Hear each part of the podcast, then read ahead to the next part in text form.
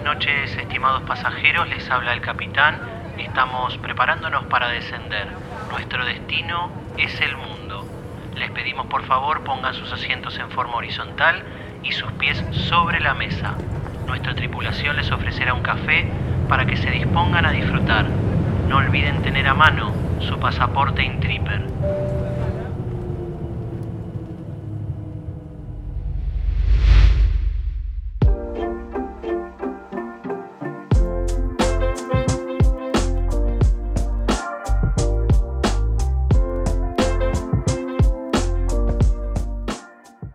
¿Qué tal amigos? Una vez más aquí nos encuentran en Pasaporte Intripper, un nuevo capítulo. Hoy nos adentraremos de nuevo en las Américas, iremos hacia México a recorrer ese hermoso país que hemos visitado en un podcast anterior contando un poco nuestra visión como extranjeros con Santi cuando, cuando contamos de nuestras andanzas en México, pero esta vez vamos a encontrarnos con una experta, una experta mexicana, una chilanga de pura cepa Vamos a hablar con Mariel Galán, más conocida por su blog de viaje y por su canal de YouTube como Mariel de Viaje, que es una periodista experta en viajes que se autodenomina como Tragona, enamorada de México, viajera, chambeadora, que lo traduzco al argentino que sería como laburante, trabajadora, y eh, bromista. Así que vamos a conocer un poquito más de ella que tiene más de 41 millones de vistas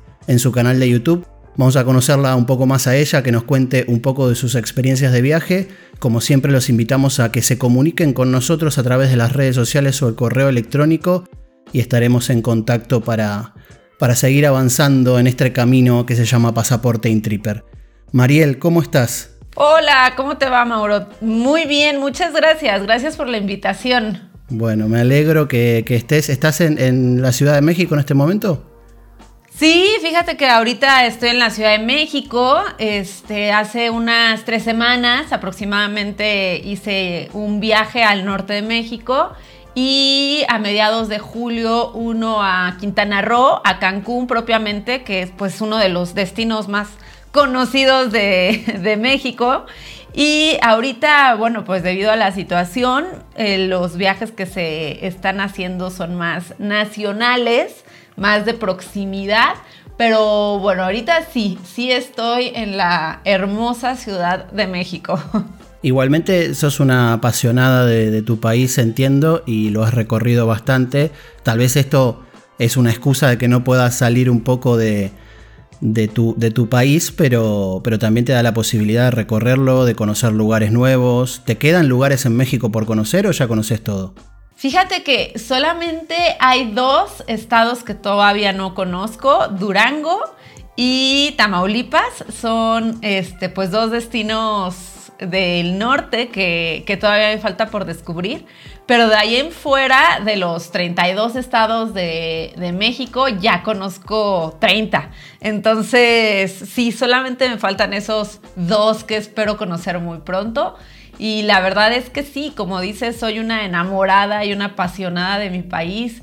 Siento que es un país con gente muy, muy hospitalaria sin adular como a todas las, personas de acá, todos los mexicanos, pero somos como muy chicharacheros, muy amigables. Este, y México en general es un país muy rico a nivel de su naturaleza, gastronomía, cultura, tradiciones. Entonces, sí, hasta tengo un tatuaje de, de México y todo, porque la verdad es que considero que es una potencia turística y que la gente cuando viene aquí de alguna manera busca incluso como pertenecer porque digo no no no digo que sea un sentimiento de todos los extranjeros pero eh, sí me he encontrado con varios extranjeros que ya tienen tiempo viviendo acá en México y que me dicen me gusta como pertenecer al ambiente porque la gente es como muy buena onda decimos acá. Entonces sí es un, es un gran país. Bueno, eh, te repito y te cuento que tal vez no lo has escuchado en un podcast anterior, que esto lo repito siempre, el único lugar por fuera de Argentina en el cual viviría en Latinoamérica sería en México, tengo mucha, mucha gente que quiero, e, es, como siempre decimos, en Intriper es fácil querer a México en sí, su cultura. A mí siempre me llama la atención la, también que cada región tiene su, parte propia de, su cultura, digamos. No es, no es tan universal, es un país obviamente enorme, pero que cuando uno recorre, va al norte, va al sur, todos tienen su parte característica, su baile, su comida un poco más, más regional, sus vestimentas. ¿No? Es, un poco así. Sí, sí, sí, lo que dices es muy cierto. El, el, país es muy diverso y las culturas dentro del propio país también lo son. Las etnias, por ejemplo, que encuentras en diferentes estados de la República, las artesanías, la comida, o sea, llegar a un estado de México y darte cuenta que dentro de ese mismo estado tienen sus propias, eh, sus propios platillos típicos y que no es uno o dos, sino que son muchísimos platillos típicos. Es algo que le llega a sorprender mucho a, los extranjeros, a la gente que viene, justamente por lo que dices, ¿no? La diversidad. Entonces, sí, es un país además de que muy vasto, muy, muy, muy grande y eso este, ha permitido eh, que, haya una variedad de todo. y si tú vas, por ejemplo, a Quintana Roo, vas a encontrar toda la cultura maya, te vas a poder adentrar a diferentes tipos de, platillos, de comida, a una diversidad impresionante de cenotes, de el mar incluso, ¿no? Obviamente tiene una gran diferencia el mar Caribe del Pacífico.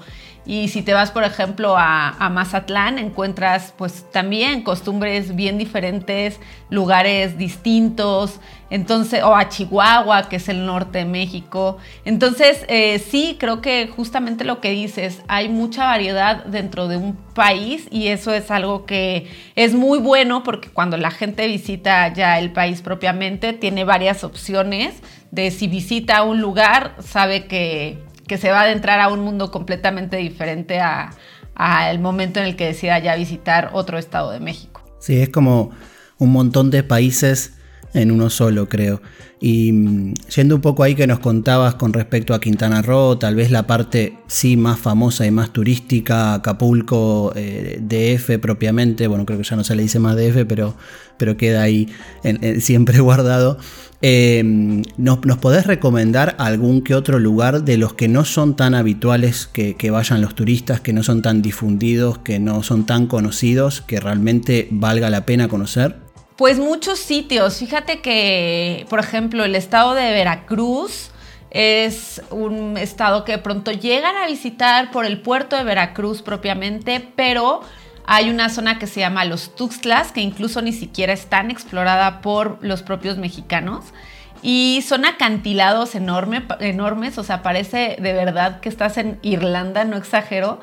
Y ese es el tipo como de cosas que te encuentras en México, que de pronto muchos escenarios que ves en otros lugares los, los podemos encontrar también acá. Creo que me estoy escuchando muy presumida con México, pero este e-, es real, es muy real. Entonces ahí, por ejemplo, en los Tuxtlas hay una hay un lugar que se llama Catemaco, en donde hay mucha cultura de, la gente que te lee las cartas, de, este, de personas que ya a un nivel espiritual también te hacen rituales. Hay lugares también para ir a, a entrar en contacto directo con la naturaleza, a meterte, por ejemplo, a un temazcal a, este, a vivir como este lado de los rituales, pero también este lado de la naturaleza al encontrar tanta diversidad de sitios como Roca Partida, que te digo que son estos acantilados impresionantes en los que puedes hacer rapel y tener una vista muy bonita y panorámica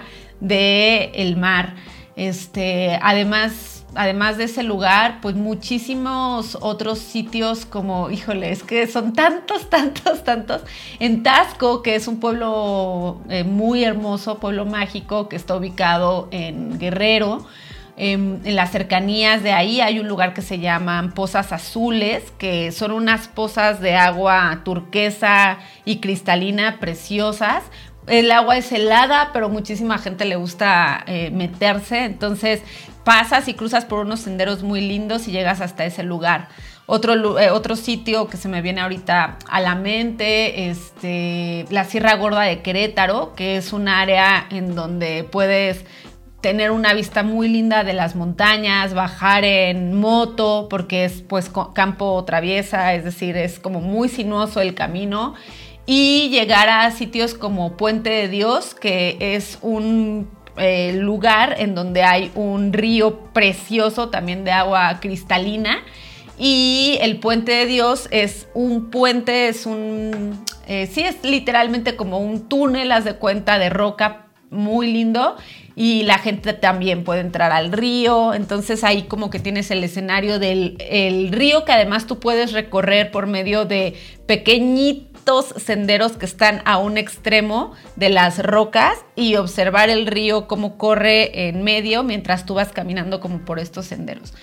Este, así como estos, hay como muchos, muchos otros lugares en los que la gente, te digo, puede encontrar una gran diversidad. En el mismo Quintana Roo, o sea, las personas muchas veces piensan que únicamente pueden llegar y disfrutar Cancún o Riviera Maya, pero se sorprenden cuando llegan a lugares como Majagual, como Bacalar, Bacalar que es una laguna eh, de siete colores, porque hace cuenta que cuando el sol se posiciona a las 12 del día hasta, o sea, que, está como en medio del cielo, se ven siete colores en la laguna y son siete tonos diferentes de color eh, esmeralda y turquesa y cristalino. Entonces ahí, por ejemplo, dentro de la laguna hay unos estromatolitos, se llaman, que son las primeras como... Eh, no son rocas propiamente, son, haz de cuenta, como si fueran corales, como cerebros de coral. Y, eh, o sea, en el mundo se sabe que es lo primero que liberó oxígeno y gracias a eso estamos en la Tierra. Y hay pocos lugares en el mundo en donde hay estromatolitos. En esa laguna, que es espectacular, eh, hay estromatolitos. Entonces, así como ese sitio, la verdad es que no, no terminaría. Son muchos, muchos lugares muy lindos y yo siempre invito a la gente a conocer y explorar e ir más allá de nada más este, llegar a las ciudades más populares o más conocidas o ir a los destinos más conocidos, ¿no?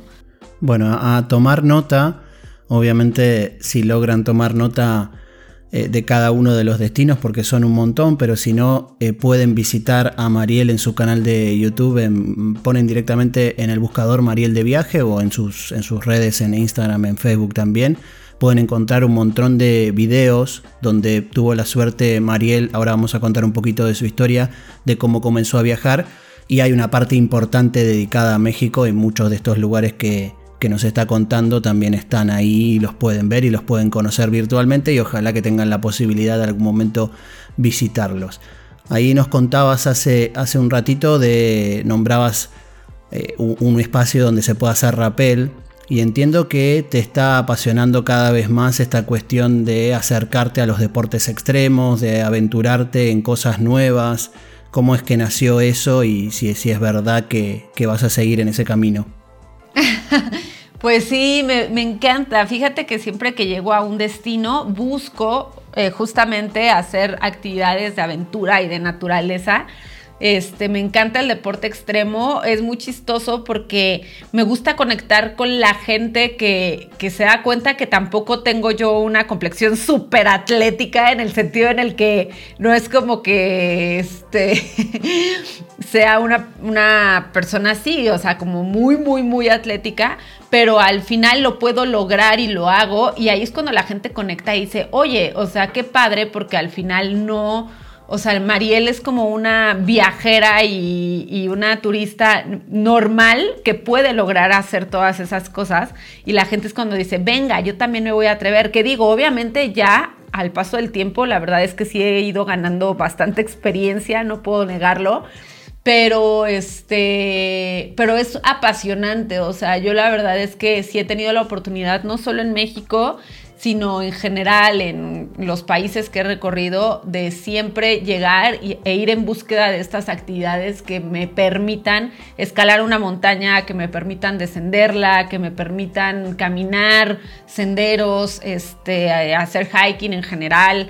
Eh, me gusta muchísimo eh, esto y, y no hay nada para mí como llegar al punto más alto de una montaña y tener esta sensación de que después de cuatro o de cinco horas que escalaste, dependiendo del tipo de escalada que hayas hecho, pues lo lograste y estás ahí. Entonces, este, sí, cuando, cuando voy a, los sitios, por ejemplo, en Ecuador fue, hice por primera vez rappel, pero en cascada.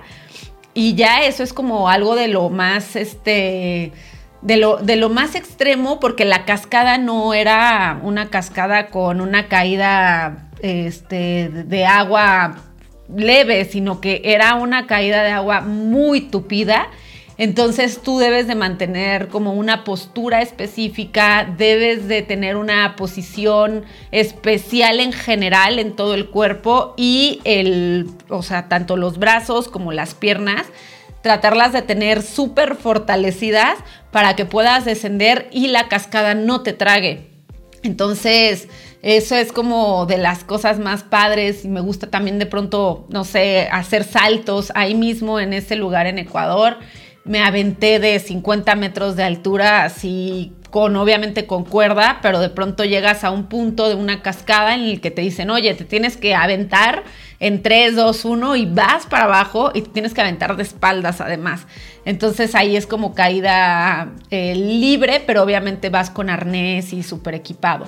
Y en México también he tenido la oportunidad de hacer muchísimos, eh, muchísimas actividades en general de, de, aventura y hay mucha variedad además. Entonces, sí, definitivamente voy a seguir por este camino de hacer mucha, mucha aventura y de buscar este tipo de, de experiencias, porque son de las experiencias que personalmente más, más me llenan.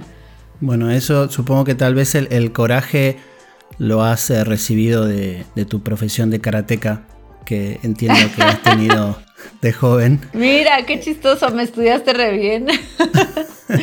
Bueno, la pueden, pueden ir conociendo todas esas, esas partes. No, no fue una profesión, pero sí creo que le has dedicado unos años de tu vida.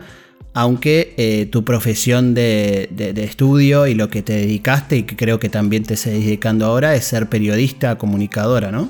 Sí, así es. Este, hace ya 10 años, un poquito más de 10 años, salí de la carrera de periodismo.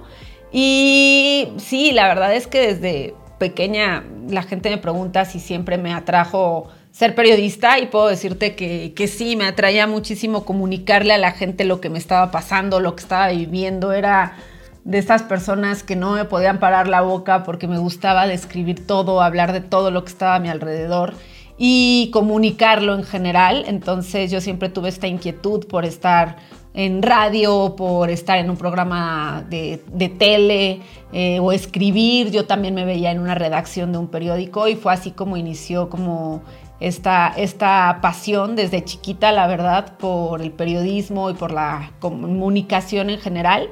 Y pues ya decidí saliendo de la prepa que iba a estudiar periodismo. Casi, casi mi camino se iba por otro lado, pero afortunadamente me reivindiqué porque em, era probable que, que, estudiara para ser abogada. Mi mamá siempre me decía, Mariel, es que los periodistas se mueren de hambre en México.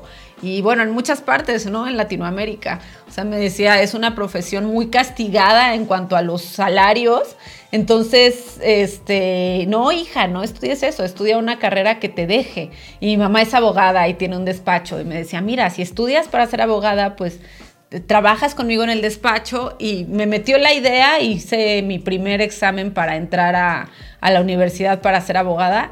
Y ya después dije, no, no, no, no, esto no es lo mío definitivamente y ya, pues me fui por el camino de periodista y afortunadamente ese camino me llevó hasta acá. Bueno, ahí es el, momento crucial de la vida donde tiene que, uno tiene que decidir para la derecha o para la izquierda. Y bueno, a veces toca, hay que, hay que sentir al corazón en esos momentos. Bueno, Mariel ha tenido la posibilidad no solo de viajar por México, sino que ha trascendido fronteras y obviamente ha recorrido bastante parte del mundo. Entiendo que ha sido bastante a Europa. He visto algo también que me imagino que te debe haber resultado atractivo, que es eh, una serie de viajes por Medio Oriente. Y me gustaría que nos cuentes alguna anécdota o algo que te haya sorprendido de todos esos viajes y lugares que por ahí son más inhóspitos o más alejados de nuestra cultura. Eh, ¿Cómo te has sentido? ¿Qué, lugares has conocido llamativos en esos, en esos viajes que pudiste hacer? Mira, este, hablando como en esta línea de ya lugares más eh, pertenecientes a Medio Oriente, con una cultura muy, muy contrastante y muy distinta a, la cultura occidental en general. Este, pues he estado en Jordania, en Qatar, en Marruecos, este, y ahí me he dado cuenta como de la verdad de, las creencias que de pronto, o de los estereotipos que de pronto podemos llegar a tener en otros países o las ideas, y cuando llegas ahí es algo completamente eh, este, aceptado o diferente, ¿no? O sea, muchas veces pensamos, no, bueno, es que seguramente las mujeres allá están posiblemente sometidas y les piden que se cubran todo el cuerpo y la cara y cuando tú llegas pues platicas con muchas mujeres que te dicen no, no, no, o sea, esta es mi cultura y esto es lo que yo decidí, esto me gusta o más bien eh, no, no se ven de otra forma porque esa es su cultura tal cual y aprendes a respetar todo esto. Y ya a nivel de atractivos turísticos, bueno, pues es hermoso en general. Por ejemplo, en Jordania, uno de los sitios que más me sorprendió definitivamente fue Petra, que te pones a pensar cómo una ciudad pudo ser labrada en piedra, cómo podían vivir en esta ciudad labrada en piedra y llegas al famoso tesoro de Jordania y ves un castillo labrado en piedra, ¿no? Entonces, este, platicar con la gente, eh, adentrarte ahí a otro mundo completamente diferente es algo bien interesante. Yo ahí en Jordania este, conocí a unos gitanos y me fui con ellos a caminar por unos como acantilados que tiene, que tiene este, Petra en general. Y me, me, alejé un buen y ya al final el tour en el que iba casi me dejan, entonces tuve que subirme a un caballo y galopar súper rápido para llegar a, al lugar en donde nos iba a recoger el autobús y ahí yo iba con los gitanos galopando a todo lo que daba por Petra, entonces al inicio yo llegué como cualquier turista a conocer tranquilamente y salí de Petra, pero como loca porque de ahí íbamos al desierto rojo, que es un desierto también muy lindo y si no me dejaba el camión. Entonces, pues vivir todo este tipo de experiencias, sobre todo cuando conoces a gente local, creo que es algo muy, muy interesante porque te deja, por un lado, una experiencia distinta de, algo, ¿no? Posiblemente sea a nivel de aventura o a un nivel cultural o a otros niveles en donde puedes tener diferentes tipos de aprendizajes pero es muy, muy enriquecedor y satisfactorio adentrarte lo más que puedas a todas las culturas. Y, eso, o sea, también en Qatar, em, que es el país con el, o sea, que es el país más rico del mundo porque tienen el PIB más alto a nivel mundial. Ahí, pues la gente no paga impuestos, por ejemplo. Este es un país que históricamente es muy reconocido porque en los años 40, me parece todavía, eran un país muy pobre que nada más dependía de algunas perlas que encontraban en el mar. Ellos iban en búsqueda de estas perlas y las vendían y ya después encontraron gas natural y mucho petróleo y se dieron cuenta que tenían ahí una riqueza impresionante y actualmente pues es un país que eh, impresiona al mundo por la celeridad que tuvo a nivel económico y tú llegas y ves unos edificios impactantes y ves a, la gente cómo está en autos súper lujosos y también cómo a un nivel social eh, son muy estrictos. Ahí, por ejemplo, en Qatar, que bueno, es la sede del Mundial 2022, este es un país en donde está prohibido tomar en la calle. Este, bueno, en muchos países lo está, pero ahí de verdad no hay o no encuentras muchos lugares en los que puedas tomar bebidas alcohólicas. Son muy pocos los lugares que tienen permiso. Entonces, si a ti te ven en la calle y traes tantito aliento alcohólico, es cárcel, ¿no? Y ahí me tocó que yo estaba tomando unas fotografías y jamás me imaginé que de otro de un edificio me estuvieran viendo hablaran a la policía, llegar a la policía y casi me, o sea, me detuvieran, o sea, como cosas que de pronto ya como viajero creo que llega a una línea, a un punto en el que a través de los aprendizajes que has tenido, puedes saber qué cosas sí hacer y qué cosas no, pero ahí de verdad ya rayan en el, híjole, no sabía que era un delito tomar fotografías de, de los edificios. Entonces, este, te das cuenta, te digo que a nivel social son demasiado estrictos. Y así como ese lugar, pues muchos otros que son más exoticones que también me, han sorprendido, que me han dejado como con un buen aprendizaje y que, y, que me gusta recorrer. O sea, cuando estuve en Europa como tres meses más o menos, después de estar ahí bajé a Marruecos y es un contraste impresionante. O sea, imagínate de estar en Italia y en Roma a bajar a Marruecos y recorrer una Medina. Las Medinas son los centros de las ciudades de algunos países de Medio Oriente y son estos lugares que parecen un eh, como, como un laberinto en donde son como mercados, en donde ya ahí encuentras de verdad a gente que está súper metida en lo más tradicional del país y es padrísimo. Entonces, es, impresionante de pronto recorrer pues, lugares que ya están desarrollados, muy desarrollados económicamente, y de pronto llegar a sitios que son el extremo completo o que tienen una cultura pues, muy distinta. Y nos, nos contabas un pequeño trago amargo, amargo que tuviste que vivir en, Qatar, y tengo entendido que también en Venecia tuviste una, pequeña mala experiencia que tal vez, eh, bueno, nos sirve para aprender y que tal vez quieras compartir con nuestros oyentes de Intripper y los tuyos de, Mariel de Viaje, que ya te deben, te deben conocer un poco más. Pero bueno, contanos qué, te pasó en, la ciudad italiana recorrida por canales.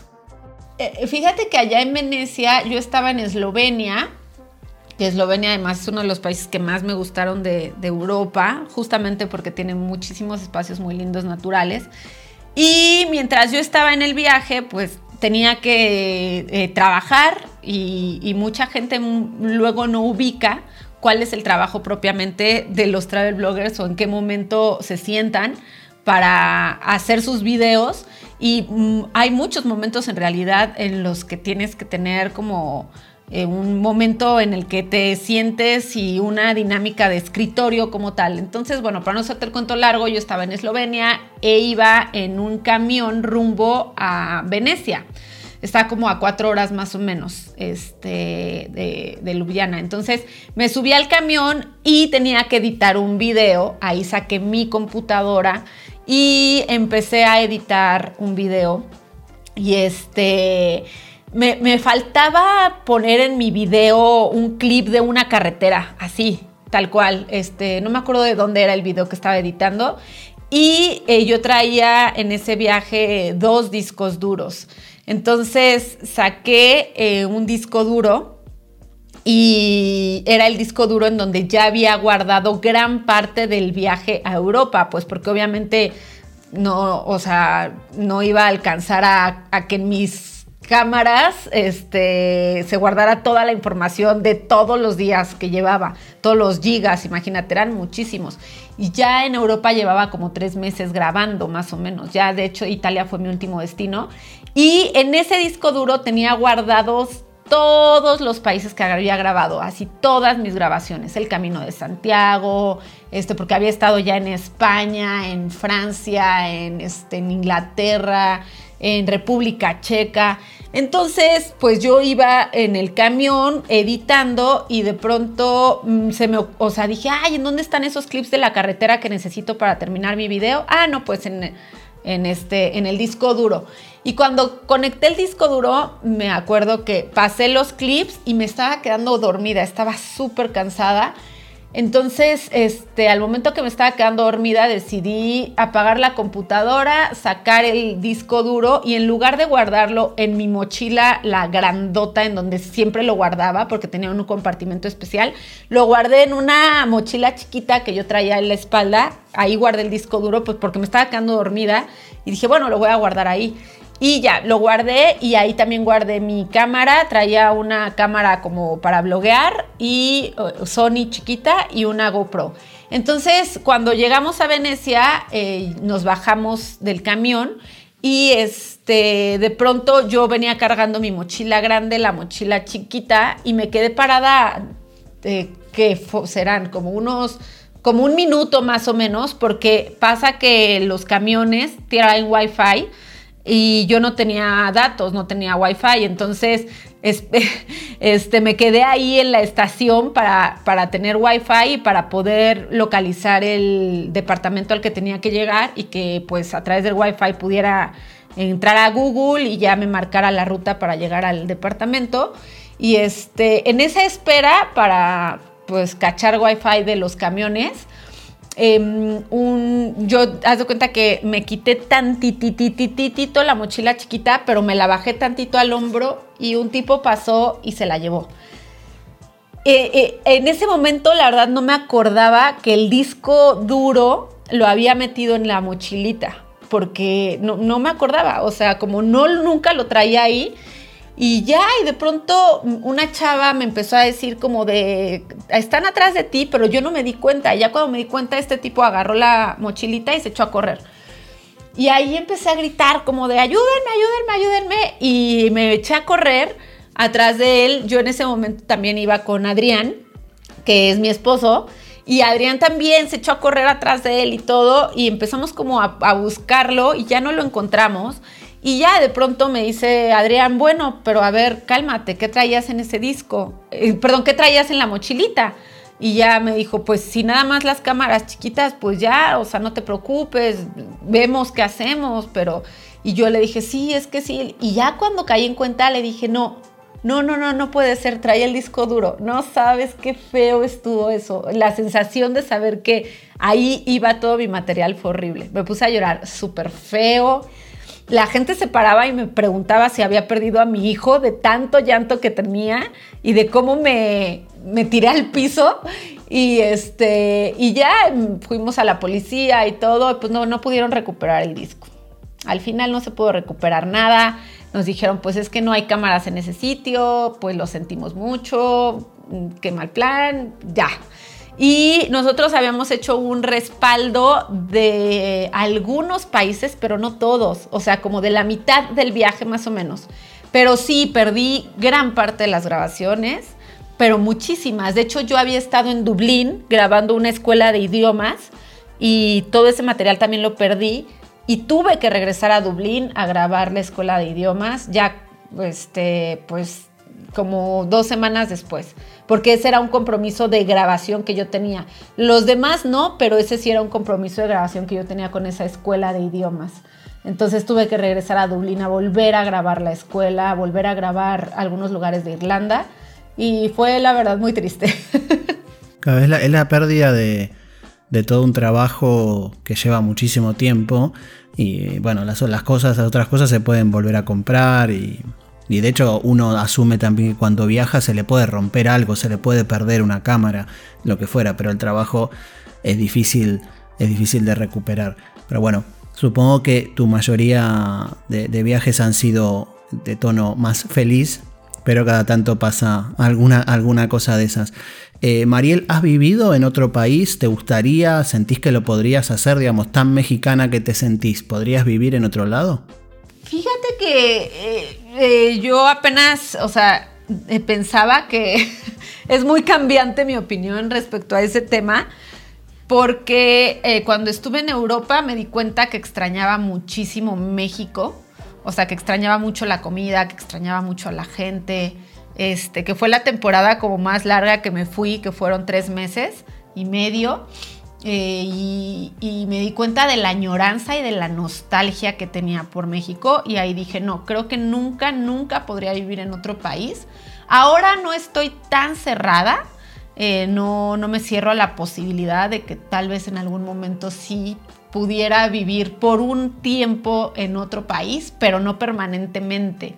O sea, me gustaría hacerlo para tener esta experiencia tal vez de adentrarme muchísimo a muchísimo más a la cultura del sitio que, al que vaya o quedarme tal vez por una temporada muy larga, por unos seis meses, unos ocho meses, pero ya quedarme permanentemente lo veo, lo veo un poquito difícil. Este, aunque no sé, no sé qué suceda, o sea, tal vez ya después pasa que, que sí vivo en otro lugar y se me antoja hacerlo en ese momento, pero ahorita, ahorita, ahorita voy a permanecer todavía en México, espero estar aquí mucho tiempo más y te digo, si me voy a otro lugar, pues haré tal vez este, algo como lo que hice en Europa, de irme unos meses y ya después eh, volver. La próxima pregunta que te quería hacer era cuáles eran tus, próximos planes, más allá de que uno no sabe cuándo los va a poder ejecutar, pero qué, país te gustaría visitar, no sé si Asia, Oceanía o, algo de, ese estilo, o te gustaría profundizar más en algunas zonas que ya has conocido. Sí, eh, creo que llegaste a un punto súper este, importante. Definitivamente quiero ya eh, tengo la fortuna de, conocer gran parte de Europa, Sudamérica, América en general, ¿no? Este, tanto Centroamérica como eh, el sur, el norte, todo. Y ahora sí me encantaría irme a Asia, me encantaría explorar a profundidad mucho más África. Hay muchos lugares que, que se me antojan muchísimas, el sudeste asiático, por ejemplo, muchísimas rutas que quisiera hacer. Y ahorita, pues, como dices, las, los planes están muy complicados. Yo este año tenía en vista que me iba a ir a, Asia, pero pues ya desafortunadamente no se pudo. Espero sea tal vez para mediados del siguiente año, si es que se pudiera. Ahorita lo más, más pronto que tengo es que voy a seguir recorriendo parte de México Voy a Estados Unidos también próximamente porque a los mexicanos, les, por, la proximidad que tenemos con Estados Unidos, les interesa mucho saber cómo está la situación de, de volar hacia Estados Unidos. Muchos no nada más tienen una necesidad turística, sino también necesidades familiares porque tienen allá familia. Entonces, o por, necesidades laborales, este, o de estudios incluso. Entonces, voy a ir allá justamente para decirle a la gente cómo está la movida de, volar de México para allá. Y este, ahorita también tengo el plan de, de justamente hacer bastante senderismo y bueno, hiking en general en algunos de los volcanes de México este, el Pico de Orizaba, en, este, el Istla, el Popocatépetl, subirlos y todo y hacer como una serie chiquita de este tipo de videos para hacer hiking y mostrarle a la gente que ahorita están en búsqueda de algunos espacios abiertos o de zonas al aire libre que les permitan tener mayor seguridad respecto al COVID y a toda esta situación de la pandemia. Entonces quiero darles esta opción de algunos sitios de eh, naturaleza. Y este, también quiero recorrer varios pueblos mágicos de México o varios sí, pueblitos en general y hacer turismo de proximidad, eh, carretero, que la gente está buscando mucho, sobre todo mexicanos que, que quieren viajar cerquita. Y, este, y hasta ahorita ese es el plan. La verdad es que todavía no, no reanudo mis planes para, para Asia. Te digo que todo depende de cómo vaya marchando la pandemia, pero pues espero muy pronto poder volver a, regresar a estos planes.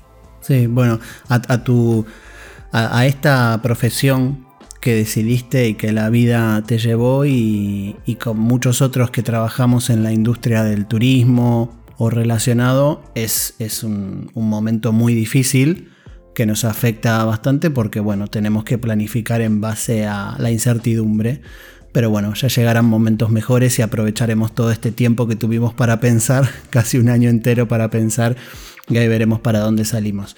Te voy a hacer una última pregunta que me llama la, atención. Bueno, que seguramente en México no es tan, eh, tan, tan llamativo, pero que para otras este, culturas nos parece un poquito más llamativo, que es que te gusta comer insectos eh, y, mariscos. ¿Y cómo es eso? ¿Has probado por el mundo? Porque sé que en México por lo menos los chapulines y algunas otras cosas que, se comen, pero ¿has probado? te, interesa probar ese tipo de comidas cuando vas por, viajando por el mundo?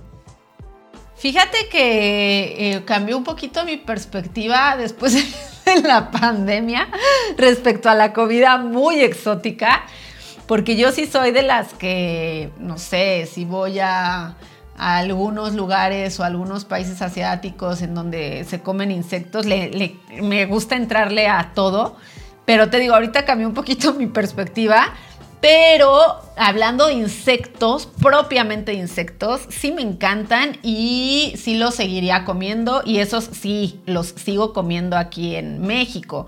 O sea, cuando llegaron los españoles a México fue cuando implementaron gran parte de alimentos que nosotros pues ya después nos dimos cuenta que teníamos eh, una riqueza y una variedad infinita de verduras, de frutas, pero en realidad este, las civilizaciones antiguas pues no, no comían eso, comían insectos. O sea, este, los aztecas para pues, estar fortachones es lo que comían. Y no sé si venga de ahí, seguramente sí, de mis raíces, que me encanta. Por ejemplo, hay unas hormigas gigantes que se llaman chicatanas que se dan principalmente en épocas de lluvia acá en México y es muy chistoso porque ellas nacen y después de que nacen solamente vuelan una vez y se caen al piso y ya de ahí no vuelven a, volar porque tienen alas y son muy grandes y son deliciosas y aquí en México encuentras muchos lugares en donde las puedes comer en sopa o en tacos. Mira, hasta se me hizo agua la boca. Y son súper, súper ricas. También las hacen, eh, el sabor es muy fuerte, pero las hacen también en salsa, en una salsa de molcajete y es mm, deliciosa. Los gusanos de maguey, por ejemplo, también, que son muy, muy ricos. Hay muchos estados de México en donde se pueden comer más o encuentras más variedad de, de insectos o más restaurantes o más sitios locales también en donde puedes comer insectos. Entonces a mí me gusta mucho que cuando vienen extranjeros aquí a México, a la Ciudad eh, de México, los llevo yo a un mercado que se llama el Mercado de San Juan, en donde pueden comer ahí una gran variedad de insectos. Hay, por ejemplo, un señor en, ese, en un puesto de San Juan que te vende es alacrán combinado con chicatanas y con otro tipo también como de insectos, eh, sí, chapulines y todo, pero te haces de cuenta como un platillo que es un mix de insectos y le pone mezcal, los baña en mezcal y la forma en la que te lo tienes que comer es eh, más o menos como combinándolo como con las naranjas, así como te tomas el mezcal, pero te chupas la naranja y ya después el caldito, que es mezcal mezclado con los insectos, y ya después muerdes los insectos. Entonces es delicioso, para mí es un manjar y es una fuente de proteína eh, muy, muy, muy, muy alta. O sea, yo, por ejemplo, una vez fui a... ¿En dónde estaba? ¿En qué estado estaba? Eh, creo que en Querétaro hay un lugar oaxaqueño, de hecho, eh, y ahí hay una señora que vende sopas de de chicatanas y la fuente de proteína y a nivel energético te aportan tanto que yo me acuerdo muy bien que me comí una sopa y tres tacos de chicatana y no pude dormir en toda la noche de la energía que traía por haber comido insectos. Entonces, sí, insectos voy a seguir comiendo. Si recorro el mundo, ya le mediré para ver qué sí y qué no. O sea, por ejemplo, sopa de murciélago y ese tipo de cosas, pues obviamente no. Digo, no sé si si a raíz de eso se desató la pandemia, porque hay muchas teorías, no lo sé.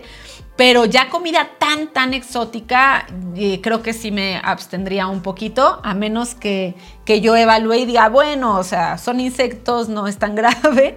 Ahí sí puede ser que sí, sí le entre, ¿no? Perfecto, me encanta que, que esa apertura un poco mental a, ir probando cosas nuevas. Eh, como decíamos, también hay un límite porque esperemos que, bueno, no sabemos, pero tal vez si esto ha sucedido por ese famoso chino que se ha comido un murciélago, habría que tener cierto cuidado. Pero, pero bueno, del, murciélago al insecto hay un largo trecho, ¿no? Eh, parece, parece mucho más inofensivo. Exacto, exacto. Ese, era el punto. Eh, parece mucho más inofensivo un, un insecto. Que bueno, eh, yo he probado poco, pero en definitiva cuando están fritos o están realmente cocidos ya crudo, por ahí si uno no está acostumbrado es un impacto un poco mayor. Pero cuando están fritos o cocidos es algo crocante, sabroso y la verdad que no parece tan desagradable a un paladar no acostumbrado como puede ser el, nuestro. Así que los invitamos a donde puedan a, a comprarlo. Sé que en México particularmente también los venden en bolsitas, o sea, se puede comer bastante simple. No, no es necesario ir a, a un restaurante especializado. Justamente en México los venden en bolsita. Hay otro insecto, no me acuerdo el nombre, de hecho en un video lo saqué, en un video de Tasco, pero es un insecto que te comes vivo. Y ese sí te camina por la boca y cuando lo muerdes sabe como si te comieras una menta muy fuerte, pero muy fuerte. Entonces sí, y, los venden justamente, me, me, acordé porque los venden en bolsita y hay señoras que llevan sus canastas y están en las esquinas de los mercados y te los venden en bolsa. Entonces, este, pues sí, hay cada locura que encuentras. Bueno, les recomendamos totalmente que visiten las redes de, de, Mariel, principalmente en YouTube. Obviamente también tiene un blog donde escribe y hay buenas recomendaciones, sobre todo en este tiempo, de cómo va la situación, de cómo está el mundo. Así que si están pensando en viajar, como decía Mariel, ahora próximamente tal vez se vaya a Estados Unidos y, ahí verán cuáles son las, las, alternativas, si se puede viajar, si no, y qué medidas hay que, hay que tomar. Así que ya les digo, la pueden buscar Mariel de Viaje en YouTube y en todas sus redes sociales. Obviamente cuando compartamos este podcast va a estar linkeado a sus redes y la van a poder conocer. Supongo que en, en, América la conocen bastante, pero bueno, como esto llega a todos lados y tenemos escuchas en todo el mundo, también pueden conocer un poco más de la cultura mexicana, americana y del mundo en general a través de Mariel de Viaje. Mariel, te agradezco mucho, te mando un gran abrazo, espero que en algún momento nos crucemos en alguna parte del mundo. Eh, muchas gracias por estar en este, en este podcast y por darnos toda tu autenticidad y toda tu frescura contándonos tus historias. Muchísimas gracias, Mauro. Gracias a Intripper por la la entrevista, por la invitación. Es un gustazo y les mando un beso y un abrazo a toda la gente que, escuche esto. A todos nuestros escuchas eh, también pueden estar en contacto con nosotros, lo mismo que con Mariel. Les mandaremos un gran abrazo, nos veremos en el próximo capítulo de Pasaporte Intripper, ahí estaremos.